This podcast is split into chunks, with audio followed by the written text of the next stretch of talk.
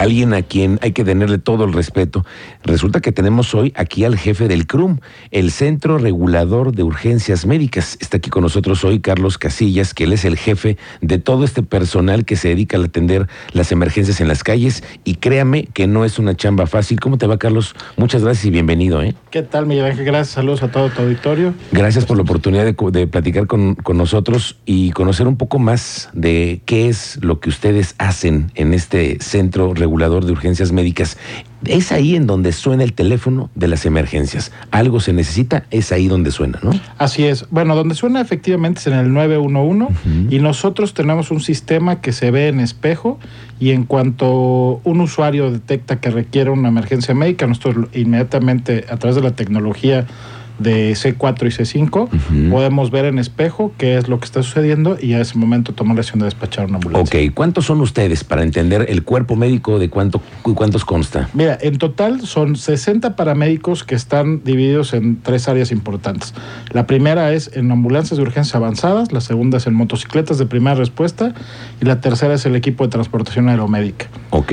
Y por otra parte tenemos equipo médico, que son seis médicos urgenciólogos, que son nuestros médicos reguladores. Ellos están en nuestra cabina de radio, en nuestro despacho, y ellos lo que hacen es dar dirección médica y hacer enlace interhospitalario. Ok. ¿A qué voy? Nosotros tenemos comunicación con todos los hospitales del estado y con los de los estados vecinos para saber sus estados de fuerza y de tal manera que cuando nosotros atendemos a alguien hacemos la regulación y cada paciente va al hospital adecuado, en el transporte adecuado para su tratamiento definitivo adecuado. Bueno, hay que tener claro que en Querétaro tenemos aeronaves también que forman parte, como me dices tú, eh, del servicio para la atención de emergencias. Pero bueno, vamos por partes. Las, eh, los técnicos que vienen en motocicleta, que los vemos eh, identificados siempre en las calles cuando hay una emergencia, ¿ellos qué pueden, hasta dónde llegan a resolver una situación? Mira, ellos resuelven situaciones más básicas.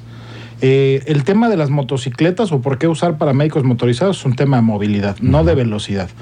Pero la, la, movilidad que nos da con las ambulancias nos da la oportunidad con este tipo de vehículos de llegar de manera mucho más rápida a un incidente y hacer una valoración inicial y saber qué recursos se requieren. Una motocicleta está equipada con todos los cuidados, con todo el equipo de cuidados básicos y además un monitor de, eh, desfibrilador eh, automático externo. Entonces ellos pueden iniciar inclusive en un paro cardiorrespiratorio la atención. Pueden hacer un manejo avanzado de la vía. Esto quiere decir controlar eh, la respiración y, la, y dejar las vías libres para poder respirar de un paciente y todo el equipo de comunicación geolocalización para poder ubicarle una ambulancia cuando ellos lo necesiten. Ok, ustedes tienen récords, ¿no? Me imagino, para cubrir las emergencias. Eh, ¿Cómo están colocados, por ejemplo, para entender los, eh, las ubicaciones ahora que tenemos una obra tan grande como 5 de febrero, con tanto tráfico, ¿ustedes cómo eh, identifican los puntos para poder tener cobertura completa? Ok, mira, nosotros eh, hacemos una estrategia que va cambiando en día a día y eso tiene que ver con la movilidad de la ciudad. Uh -huh. Pero principalmente tenemos cinco puntos establecidos. Uno es el cruce de Álamos y Bernardo Quintana, Álamos eh, tercera sección, eh, se ubica en plaza, la, la, plaza que se encuentra sí, ahí. Dile el nombre, no pasa el nada. circuito jardín, ahí Ajá. hay un módulo que an anteriormente eran módulos de seguridad pública, que el, el, tema modular de seguridad pública ya no funciona así. Sí. Ahí está una ambulancia, tenemos otra en Zaragoza, en, bueno, en Calzada de los Arcos, en Carretas, uh -huh. tenemos otra del lado de Jacal, tenemos otra ubicada en Félix Osores, y las motos son están circulando en, en, la ciudad. O sea, las motos están móviles todo el tiempo y bueno, el helicóptero en el hangar de gobierno del estado. Oye, cuéntanos el, el, número de atenciones que tienen todos los días para darnos una idea de la carga de trabajo que tienen ustedes. Para que se den una idea, eh, nosotros tasamos en el 2022 21.800 atenciones eh, dadas por lo que integra el sistema de urgencias del Estado. Uh -huh. Esto es el CRUM, más Cruz Roja, más algunas agrupaciones voluntarias que no son nuestros auxiliares adyacentes. De esto, el 75% lo cubre el CRUM.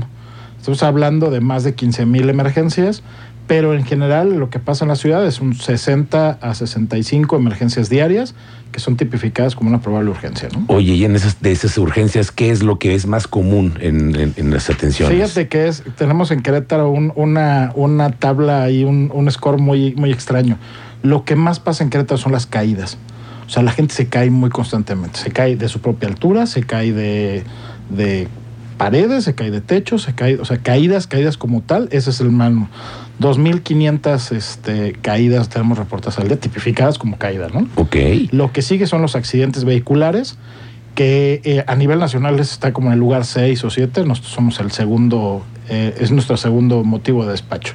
Nuestro tercer motivo de despacho son personas inconscientes derivados comúnmente de enfermedades congénitas comúnmente cardiovasculares, ¿no? Y de ahí se derraman otra serie de, de ser de, de despachos donde va con, con, otro tipo de enfermedades, ¿no? Pero casi todas ancladas a un final cardíaco. Entonces nos caemos mucho. Nos Eso caemos. es lo que, lo que está sucediendo en, en las principales atenciones. Así Oye, es. y los nacimientos también, ¿no? Sí, nosotros atendemos, tenemos un, una tipificación que se llama código mater. Nosotros atendemos todo lo que tenga que ver con urgencia obstétrica, entre ellos partos fortuitos, eh, abortos en evolución, okay. eh, sangrados vaginales, etcétera. Pero para nosotros es un, como un ítem de, de, emergencia, inclusive es considerado como una emergencia nacional.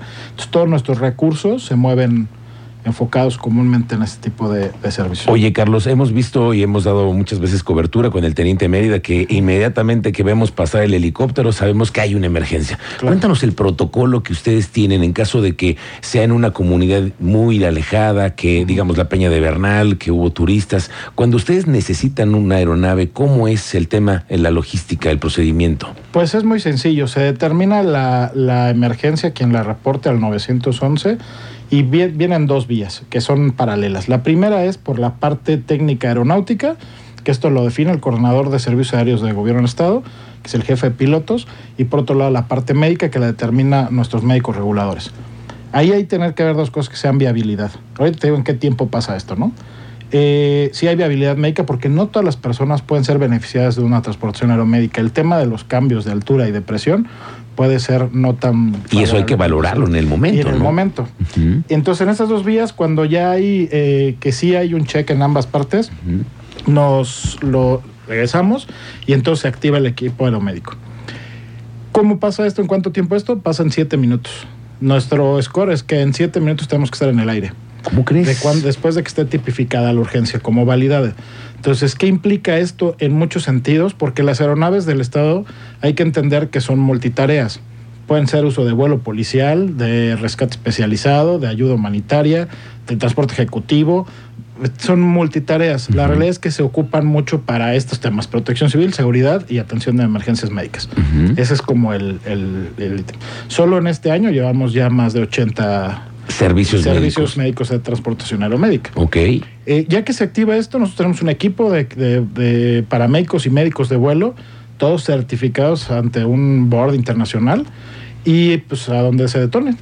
Y llegamos y cosa que nos hace diferencia en el resto del país o como uno de los propios es que nosotros hacemos el servicio primario, o sea, si vamos a la emergencia y los paramédicos van equipados para atender la emergencia.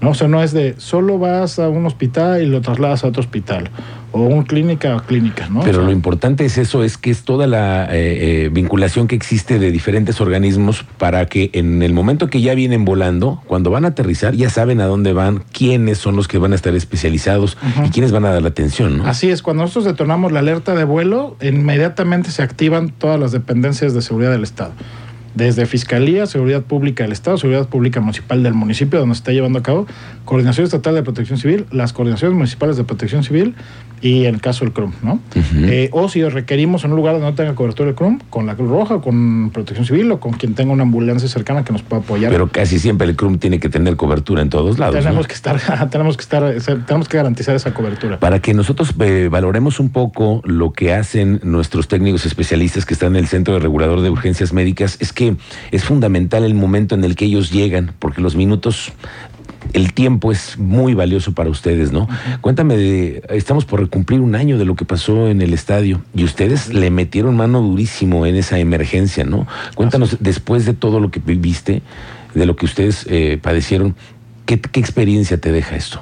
Bueno, uno es la importancia de tener un, un sistema de atención médica urgencia fortalecido que tenga la capacidad de responder inmediatamente, no a la emergencia diaria o el, o el como le decimos nosotros en el argot del bolillo, que es el, el, pan de todos los días, sino que también tenemos incidentes de múltiples víctimas, que el Estado no, no está ajeno a ese tipo de situaciones, que a veces vamos en Boston, en Chicago, en Nueva York, en Japón, en otros lugares, que también pasan cosas aquí, que se salen de las manos, que son decisión de alguien, eh, eh, y que tenemos que estar preparados para eso, ¿no?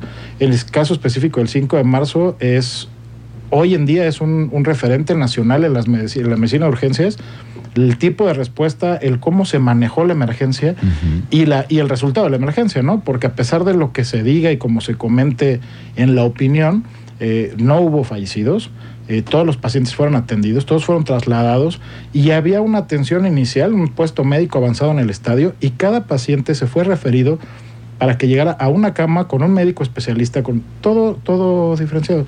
¿Cuál fue el resultado? Saldo blanco.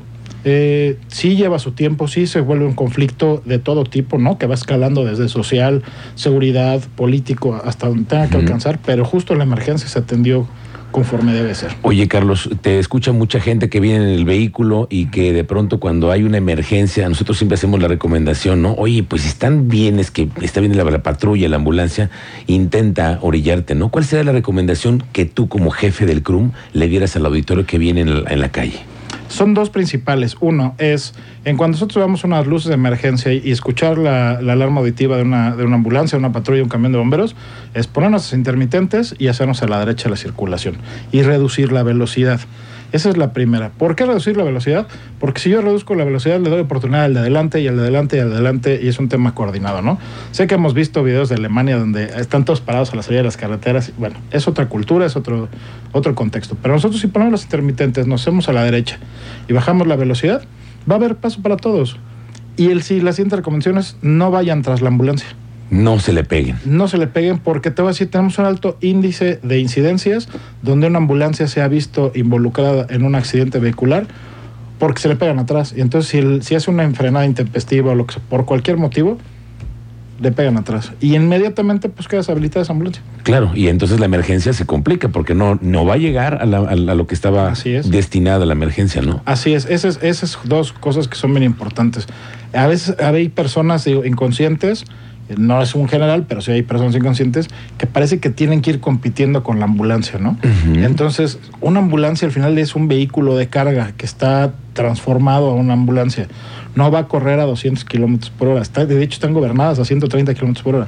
Pero 130 kilómetros por hora es una velocidad muy alta para circular en una ciudad. Ujú. Si tú vas en un carro queriendo competir, pues claro, si vas en un coche que tenga más capacidad, pues supuesto que les vas a ganar. Pero no se trata de eso, porque lo que vas a hacer es ponerte en riesgo tú y poner en riesgo a la ambulancia. La ambulancia sí tiene a qué llegar. Claro, y las emergencias hay que atenderlas y los minutos son básicos. Así es. Carlos Casillas, te agradezco mucho esta charla para comprender un poco de todo lo que ustedes hacen en el Centro Regulador de Urgencias Médicas y gracias además por la chamba que ustedes hacen todos los días. No, gracias a ti, a tu auditorio, y ojalá todos hagamos conciencia y es una responsabilidad de todos. Claro, es una responsabilidad que todos debemos asumir. Ponemos un granito de arena cada vez que tengamos una emergencia. Poner las intermitentes, ese ha sido un gran dato que nos has dado. Te agradezco mucho tu visita, Carlos. Estoy a tus órdenes, gracias. Gracias, es Carlos Casillas, el jefe del CRUM